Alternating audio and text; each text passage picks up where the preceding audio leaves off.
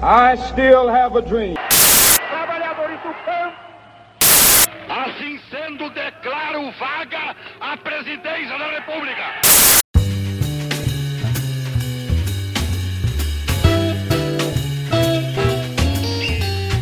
Fala galera, tá começando mais um episódio do Pod História. O episódio de hoje terá como pauta as mídias digitais e a pesquisa em história. E para esse debate eu trouxe o professor Dr. George Seabra Coelho. Professor, se apresenta aí para os nossos ouvintes, fazendo um favor.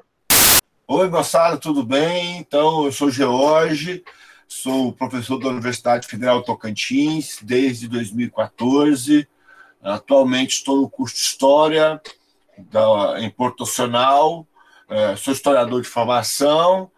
Nos últimos anos venho trabalhando com literatura, história, modernismo, tecnologias, mídias e história, né? Então, agradeço ao João pelo convite e vamos lá. Professor, como ocorreu essa transição da pesquisa em história nos documentos presenciais para os documentos digitais? Que a gente sabe que nem sempre teve a internet, nem sempre teve um acervo digital disponível para a gente, né?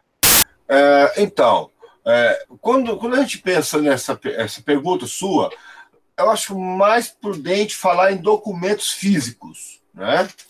Documentos físicos. Quando essa, essa, essa passagem dos documentos para os docu, documentos físicos, né, analógicos, vamos pensar dessa forma, analógicos, para os documentos digitais, ocorreu basicamente devido ao desenvolvimento das tecnologias digitais da década de 60 para cá. Né?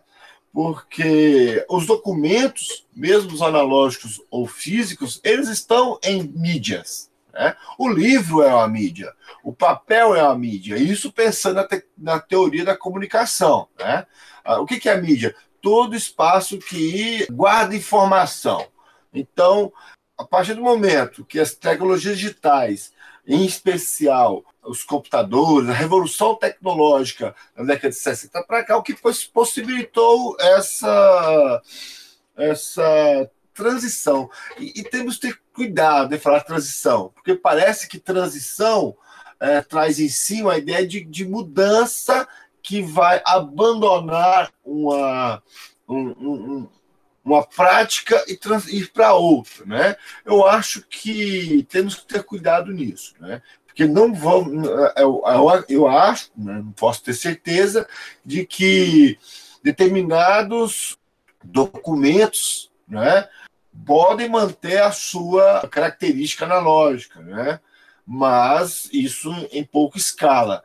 É mais ou menos isso, essa, essa, essa inserção dos documentos através da linguagem digital surgiu no nosso mundo, né, na, na nossa, nosso processo histórico, na década de 60 para cá. Professor, existe alguma ou algumas técnicas específicas para uma pesquisa em história realizada pelas mídias digitais? Aí nós temos que entender a amplitude do que é mídias digitais. É, aí é onde que, aí é onde que falta a, um pouco de, estudos teóricos no campo da história sobre o que, o que são mídias digitais. Né? Porque, por exemplo, um vinil, um disco de vinil é uma mídia, é uma mídia analógica. Mas eu vou escutar música pelo meu computador, eu transformo essa mídia em mídias digitais. Só que com o desenvolvimento das tecnologias, aí eu vou chamar atenção para, um, para objetos que de pesquisa que ainda estão incipientes, a questão da realidade virtual né? ou a realidade virtual proporcionada pelo uh, uh, jogos digitais, por exemplo. Então, eu acho importante pensar isso. O que são as mídias digitais? Né? O que você está fazendo no podcast é uma mídia digital. Né? Diferente do que se fazia na década de 50 e 60 que o podcast ele não é uma não é uma inovação do zero surgida no século 21, mas apenas uma ressignificação do rádio. Né? O podcast nada mais é do que o quê? Uma, uma, uma informação é, de áudio que você disponibiliza nas redes sociais. O rádio fazia isso também. Né? O rádio da década de 50 e 60, em especial na França, tinha os programas onde historiadores falavam sobre fatos históricos. Né? Então, é, é, é, eu pensar no que é a mídia digital, qual mídia digital que, os, que o pesquisador vai trabalhar, é o que, o que pode ser chamado uh, a atenção. Então, para isso, aí nós temos é, muitos é, é, teóricos que, que, abordam a questão das tecnologias digitais. Né? Aí eu posso citar alguns, né? no campo da tecnologia e das mídias, em especial no campo da filosofia da tecnologia. Né? Aí nós podemos citar o norte-americano Andrew Finberg. Né? O Andrew Finberg ele, ele, ele aborda a questão da racionalização democrática, poder e tecnologia. Né? Esse, esse, esse pensador norte-americano ele vem trabalhando a ideia da tecnologia e sociedade né, nos mais é, vários amplos desde a década de 80. Junto com Andrew Finberg, que, você, que, que nós podemos abordar a questão da tecnologia, nós podemos chamar o Pierre Levy, né? Pierre Levy com o livro Cybercultura? Também da década, esse da década de 90, né? O, o Pierre Levy aborda a ideia da, da árvore do conhecimento através da, da tecnologia e da internet, né? Como que é, essa inovação tecnológica ele, ah, ele possibilita que a sociedade consiga se conectar através da, da linguagem digital. Junto com eles, com eles também, nós temos do Pierre Levy, uh, o Andrew Finberg. O Andrew Finberg tem uma vasta bibliografia sobre isso, né? O Ma Ma Manuel Castells, é, o Manuel Castells ele tem o livro A Galáxia da Internet, né? reflexões sobre a internet, os negócios e a sociedade. E também esses caras são, estão pensando a tecnologia na sua filosofia. Né? Mas, em especial, gosto de um livro sobre as mídias do Peter Burke, né? Uma história social da mídia, né? De Asa Briggs e Peter Burke, que ela aborda essa, essa, essa transformação dos aspectos da, dos suportes midiáticos desde Gutenberg à internet. Então, esses são alguns, alguns livros que eu venho dialogando sobre o que, que é essa mídia. Né? O historiador ele tem que, antes de, de pensar uma metodologia específica para a, a, o suporte que ele vai trabalhar, entender o que é tecnologia, entender o que é mídia, né? o que, que entender o que é tecnologias digitais, né? e o que são mídias digitais. Quais são os teóricos desse tipo de pesquisa e quais são as suas teses? No caso, a pesquisa sobre as mídias, sobre os documentos digitais. Os teóricos são basicamente os mesmos. Né? Você não, não ainda, nós não temos no, no, na historiografia um teórico que vai trabalhar a metodologia de pesquisa no jornal digitalizado, entendeu? É basicamente os mesmos que trabalham, os teóricos que trabalham no jornal físico. Não tem ainda uh, estudos aprofundados sobre, de teóricos sobre como eu utilizo, como eu utilizo a, a minha pesquisa em linguagem digital. Isso é muito novo. Uh, essa popularização das fontes digitais não tem nem 20 anos. Né? É muito recente. Então, por exemplo, eu, quando eu, eu, eu, eu trabalhei uh, imagens digitalizadas nas minhas pesquisas, eu trabalho Peter Burke, né? o testemunho ocular, para trabalhar a questão da imagem. Né? É, essa, esses teóricos que, que abordam estritamente pesquisa com fontes digitalizadas é muito incipiente, é muito recente. Então, a, a, a, o critério metodológico para trabalhar uma fonte digitalizada ou analógica ainda é o mesmo. É, é, é, é isso que eu estou tentando chamar, chamar a atenção. Né? Se eu for analisar um livro de literatura, né, eu posso usar o, o Porriquet, Tá? Vou trabalhar literatura, vou usar porriquet sobre a história, é, a diferença entre ficção e história. Se o livro for físico ou for digitalizado, eu vou usar o mesmo critério metodológico. Né? Ainda, ainda, como eu digo, ainda não tem teóricos que diferenciam o trabalho historiográfico de fonte digitalizada da fonte física. Quais são as possibilidades da pesquisa dentro das mídias digitais? Quais são as possibilidades que o historiador tem quando vai se propor a pesquisar um objeto, vamos dizer assim, digital, vamos sei lá, um jogo de videogame, é, um filme que é uma mídia digital, é, quais são as possibilidades que o historiador tem dentro desse campo de pesquisa, que é novo, né? Esse campo de pesquisa das mídias em cima das mídias digitais, você disse anteriormente que é novo, tem cerca de 20 anos, 25 anos mais ou menos. Assim como o universo analógico, o mundo analógico, que existe infinitas possibilidades de pesquisa, né? Aí é, é, é importante pensar na, na genialidade do historiador, do pesquisador, quando se propõe a desenvolver uma pesquisa, né, as mídias digitais, de um certo, do certo sentido, ela amplia essas possibilidades. Em que sentido? No sentido do acesso, né? no sentido do acesso à pesquisa. Vamos ficar restrito aqui apenas às, às fontes históricas. Né? O acesso, o acesso à documentação. Né? Então, o acesso à documentação possibilita ao historiador entrar em contato com determinados tipos de conteúdos. Né? Uh, imagine só, o historiador, onde nós estamos, no interior do Tocantins, uh, dentro do seu trabalho, nas suas atividades e nos parques recursos para pesquisa que nós temos. Como ele vai entrar em contato com determinados tipos de fontes que estão a 2 mil quilômetros de onde ele mora. Né? Através das mídias digitais, através da, da, dos acervos digitais, através dos, dos, arquivos digitais que a internet oferece a ele.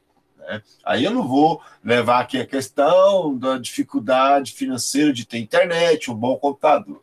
Não vou entrar nessa questão.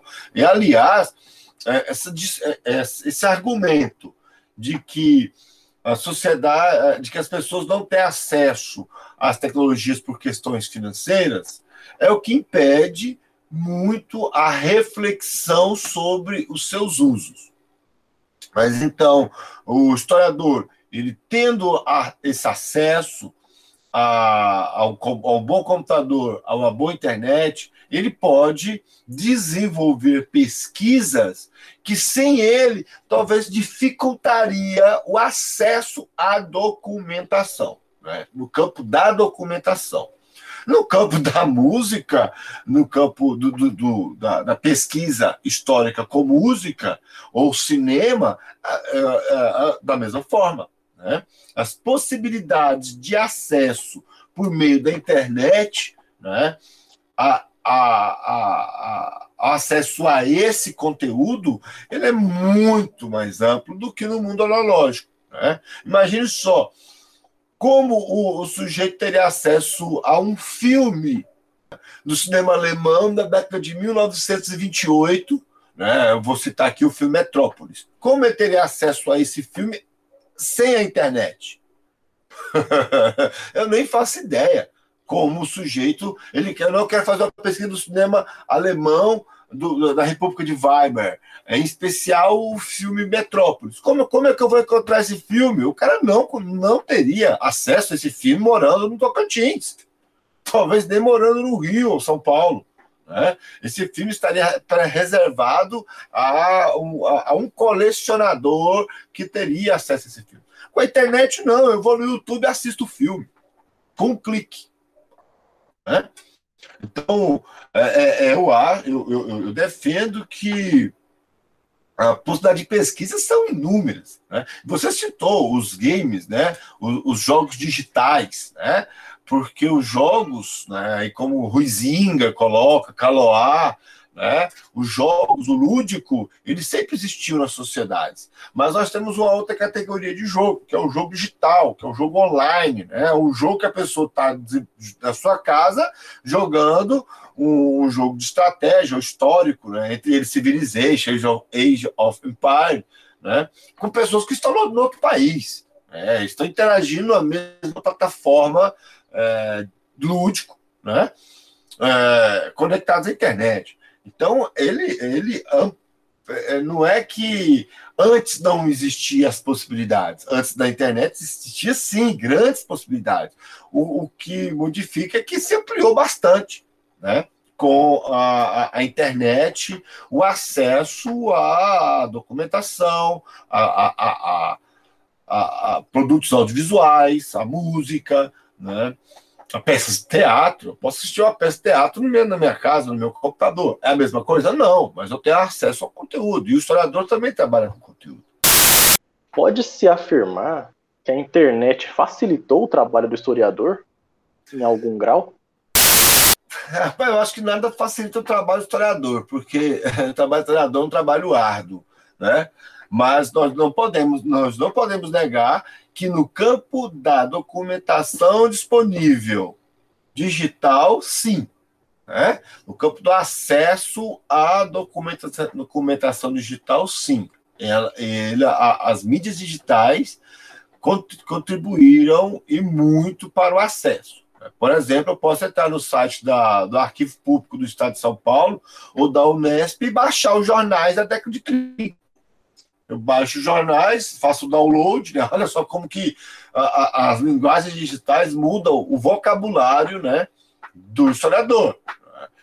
Há 20 anos atrás não falaria download de um arquivo.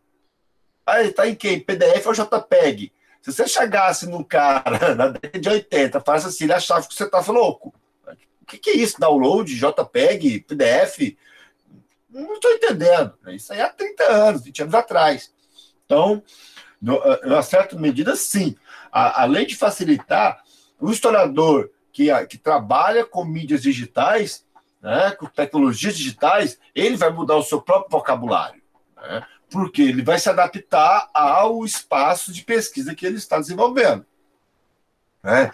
O caso facilita no acesso, não no trato metodológico, na análise crítica, que esse permanece na mesma complexidade que antes. É isso que eu afirmo na pergunta sua anterior. Né? Uh, se eu vou trabalhar um jornal, um livro, um poema, um, um manuscrito que seja, né, por linguagem digital ou, ou binária, JPEG, né, então uh, eu vou ter acesso. Mas a minha, a, a, a, a minha leitura crítica do documento permanece tão criteriosa quanto antes, e até talvez mais um pouco, né? para no sentido de resguardar, né, a cientificidade da história né, e as suas características. Então, facilita, sim, na questão do acesso. Né? Não no, na pesquisa, no trato historiográfico que determinado tipo de fonte uh, uh, necessita. Aí vem outra questão. Por exemplo, eu acho que eu tenho mais livros historiográficos no meu HD do que na minha estante. Né? Aí vem da, da adaptação do historiador em ler na tela de computador ou ler no livro. Né? Tem um livro que custa 300 reais, eu tenho PDF, eu vou comprar o um livro físico de 300 reais, mas de forma alguma, eu vou ler no meu computador, porque a adaptação do, do, do sujeito a determinado tipo de leitura. Então é bom ler o, o Chartier, né? Chartier tem um, um livro, né? Uh, do leitor ao navegador, também tem livros da história da leitura, né? Porque antes de Gutenberg, a leitura era feita de outra forma, né? A partir da publicitação do livro, como a mídia que, que preserva informação, nós vemos a questão das bibliotecas, aí vem a leitura em silêncio. Então a leitura também é um fato histórico, a leitura não é a mesma. Então eu, eu, eu não Eu, eu penso dessa forma, né? Facilita, sim, no acesso, no acesso à leitura de determinados produtos, de determinadas fontes, mas não no, na abordagem, na metodologia do trato historiográfico. As mídias digitais, elas possuem um lado bom e um lado ruim, né? É claro que não existe uma acessibilidade global, como pensa Roger Chartier, que acreditava aí lá para o meado do começo dos anos 2000 que isso poderia conectar o mundo, né? Só que infelizmente a desigualdade social está posta aí, e isso não é o que acontece na realidade. Porém, grande parte da população mundial tem, uma, tem acesso à internet. É, o lado bom é que essa acessibilidade pode trazer mais informações às pessoas.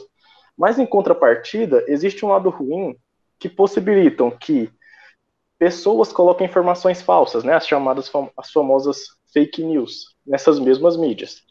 Como historiador, enquanto um teórico que é aí, segundo Mark Bloch, tem um compromisso com a verdade, deve lidar com esse tipo de informação e como ele pode utilizar as mídias digitais ao seu favor. É, essa aí né, é a pergunta de ouro, né? Aí você falando no Mark Bloch, eu penso do Porriquet, né? A diferença entre a história e a ficção, né? A história é, é, escreve aquilo que aconteceu. A ficção é o que poderia ter acontecido. Mas, e, pensa comigo, essas notícias falsas, fake news, não é uma uh, criação do momento. Não é. Uh, o Nelson Werneck Sodré, no livro A História da Imprensa no Brasil, ele traz uh, algumas, algumas partes das notícias falsas que os jornais, os periódicos impressos faziam no Brasil. Né? Pensa no Paulo Cohen. Né? A, a, a, a, maior mentira falsa, ou usar a expressão do, do momento, a fake news, foi o Paulo Cohen, né? na década de 30. Então, as notícias falsas sempre foram passíveis de circular nas mídias, né? as mídias analógicas. Então, não é uma novidade. O que diferencia é que as mídias digitais, a circulação de ideias, de informações, são mais, são mais ágeis. Né? Ah, isso que é a diferença. Eu, eu, eu, por exemplo, no ano passado, no dia da consciência negra, eu acordei, meu celular estava cheio de mensagens, de mensagens de informações sobre o, o espancamento do cara lá no, no Carrefour. Entendeu? Olha só, se não tivesse isso, eu tinha que esperar acordar, ligar a televisão e ver no jornal. Então, a circulação de ideias, de informações, de notícias, ela é muito mais rápida. Né? É, é, é, incomparavelmente mais rápida do que antes no mundo analógico. Aí sim, o historiador tem que pensar, eu acho que ele tem que pensar é, esse fenômeno das fake news, talvez quem vai conseguir trabalhar um pouco mais é o cientista social, né? É, como que é, é, essa, essas coisas circulam e se reproduzem do que nós historiadores, né? Toda aquela história da história, que o historiador tem que ter um distanciamento, com o fato para trabalhar, aí outros historiadores já não pensam assim, a história do tempo presente, aí vai, né? Aí é outra seara. Mas a, a, as fake news e as informações falsas sempre tiveram, uh, sempre tiveram espaço na circulação de informação, seja no jornal impresso, seja no rádio. Né? Lembra uh, o que o cara fez lá nos Estados Unidos? Né? Com, quando ele foi para o rádio, ah, o povo entrou em pânico, cara. Isso aí foi uma fake news, né? Foi uma notícia falsa. Então, uh, que depois o cara teve que responder processo lá. Teve gente que se matou. Né? Então, uh, como o historiador vai usar isso a seu favor? Né? Eu acho que o historiador não deve usar fake news a seu favor. Eu acho que o historiador tem que desconstruir a fake news. E para que ele tem a capacidade de desconstruir a fake news, o historiador tem que incorporar as mídias digitais no seu ofício. Né? Se o historiador permanecer ausente, permanecer fora desse espaço, ele não vai conseguir combater essas notícias falsas, essas leituras equivocadas do processo histórico.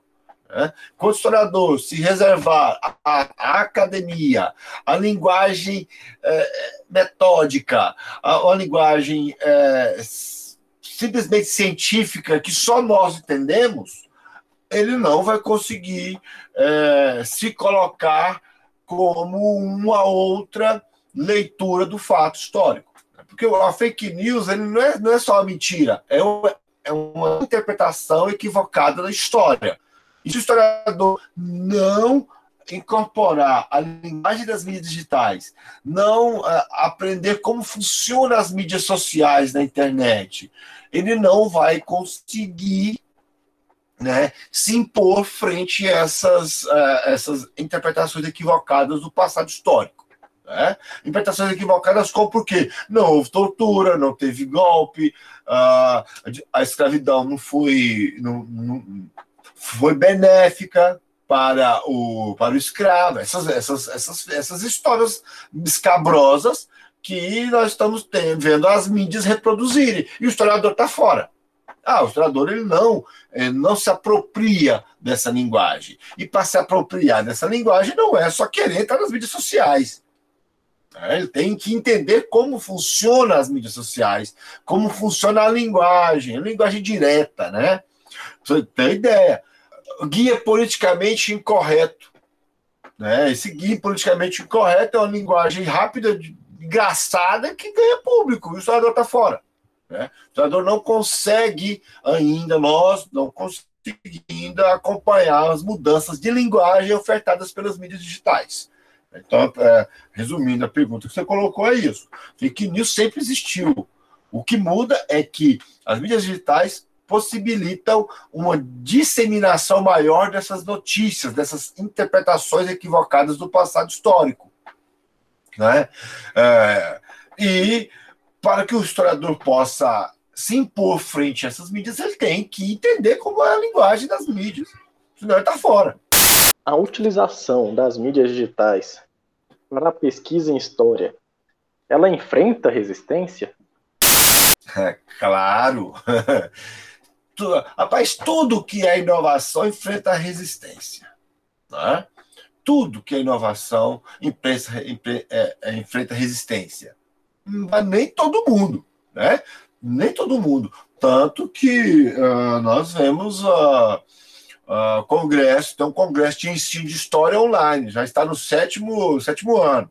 Né? Então, aos poucos, nós vemos uh, os usos das mídias digitais na, na pesquisa em história. Né? Nós vemos alguns laboratórios de, de, de pesquisa em história em universidades digitalizando os seus acervos, né? É, com o intuito de disponibilizar de forma mais rápida determinados documentos. Né? Então, a resistência é muito grande.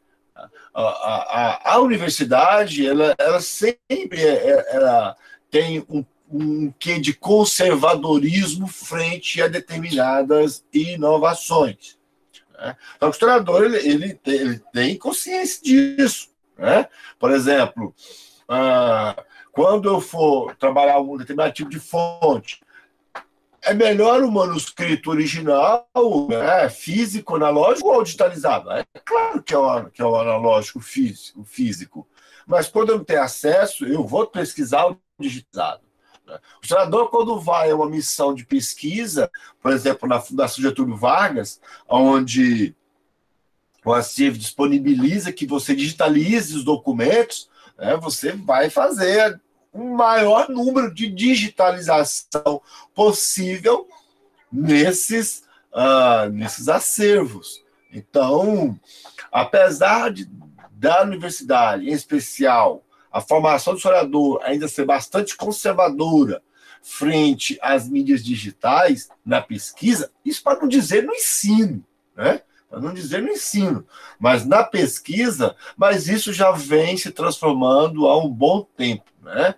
Muitos historiadores que eram contrários a esses usos, hoje usam, se apropriam da, da, da digitalização de acervos documentais.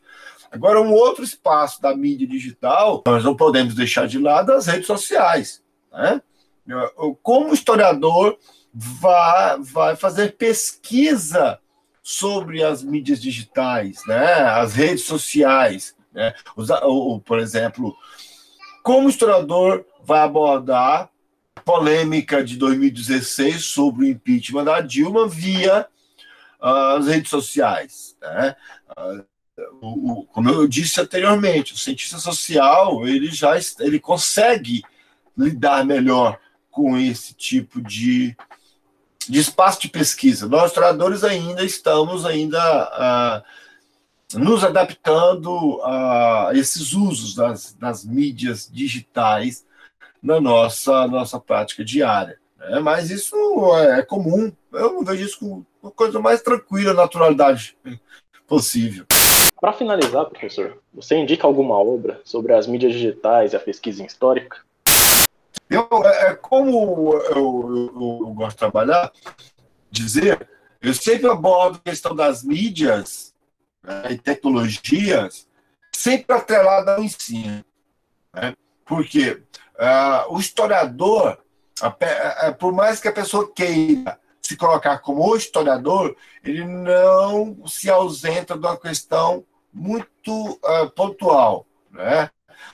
Como ele vai mediar esse conhecimento? Né? Essa mediação se dá através do uh, do ensino. Né? Nós temos o primeiro textinho que nós podemos falar, está lá no Domínios da História.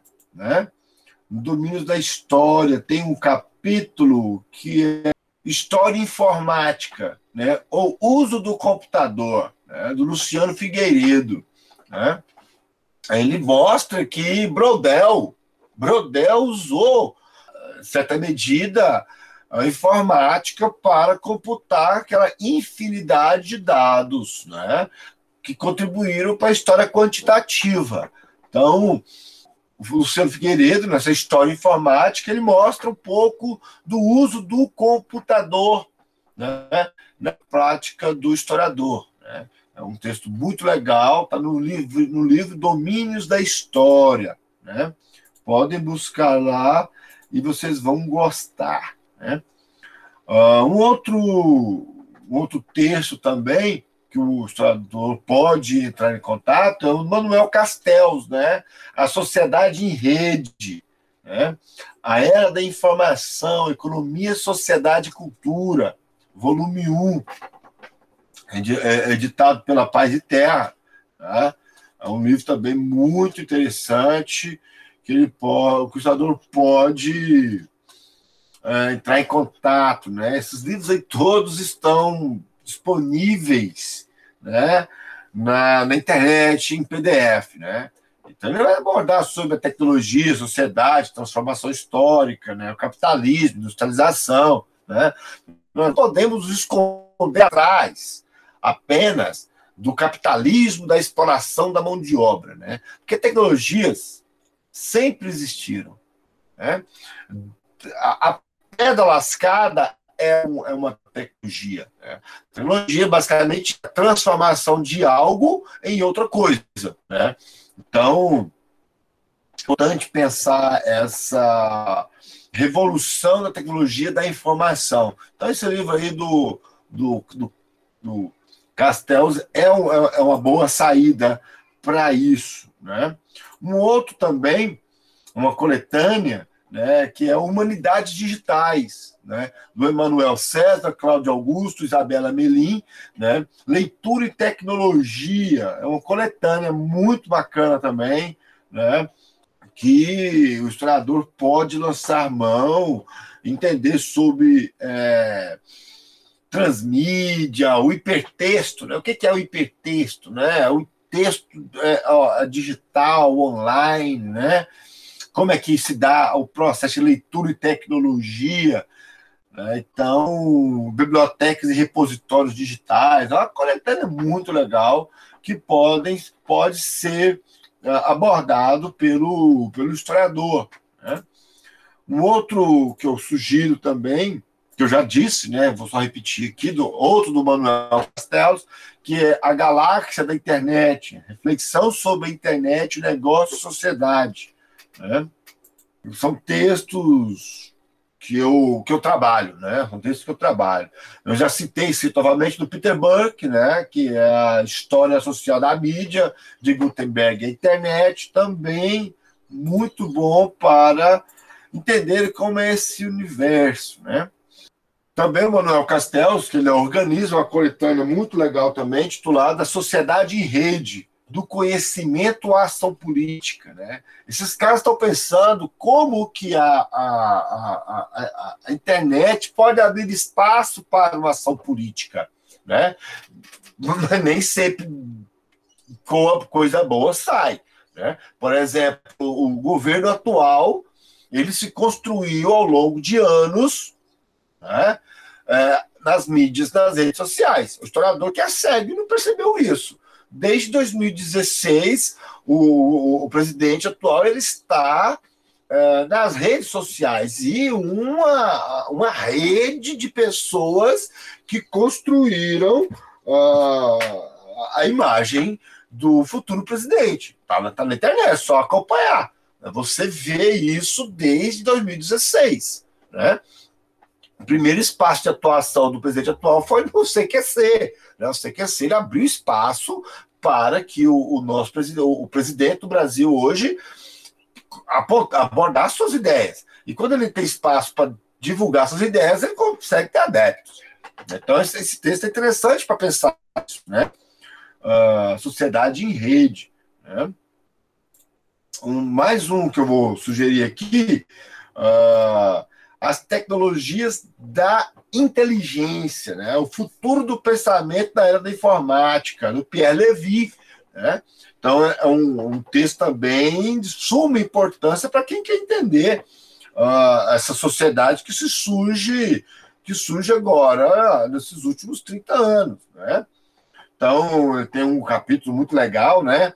A palavra e memória, a escrita e a história, a rede digital, o esquecimento. Então, é um, um grande pensador sobre as tecnologias. E nele também, o que eu já citei, uh, o Andrew Feinberg, né, que é um dos maiores pensadores que eu trabalho, Uh, ele aponta a historiador, né, o papel da técnica na sociedade ocidental, o mito da máquina, né, a diferença entre técnica e tecnologia. E é um texto também muito bacana. Todos esses, todos esses que eu estou divulgando estão na internet. E para finalizar aqui, é um texto muito legal, que são de dois holandeses, né? o Wim Van e o Ben Vraken. Né? Esses caras eles estão falando sobre o Homo sapiens, né? educando na era digital. Sapiens aqui não é de WhatsApp, não, tá? Zap é de rápido. Né? Então, é um texto muito bom para quem quer pensar como historiador pode utilizar as tecnologias no ensino de história. Né? Então, esses, esses, conjuntos de textos que eu, que eu sugiro, que eu sugeri aqui, são textos que eu trabalho, né? textos que eu abordo, textos que eu venho estudando há alguns anos. Esse foi o professor George, convidado do Por História de hoje. Sigam as páginas do Historiando no Instagram e no Facebook, historiando.ler, para mais informações relacionadas à história e sobre o podcast Pod História. Lembrando que o podcast vai ao ar quinzenalmente, então daqui duas semanas tem episódio novo. Obrigado, professor, pelo seu tempo e até a próxima. Obrigado, meu caro João, e sucesso na sua empreitada aí. Valeu.